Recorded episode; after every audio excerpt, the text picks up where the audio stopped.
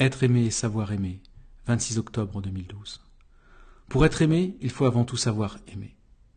Pour sentir l'amour, il faut ouvrir son cœur, sentir le besoin du don de l'amour. Celui qui ouvre son cœur recouvre le chemin vers l'amour de notre Père. Cet amour s'engouffre et reprend la place qui a toujours été la sienne, et la lumière est. Ouvrez vos cœurs, apprenez l'amour,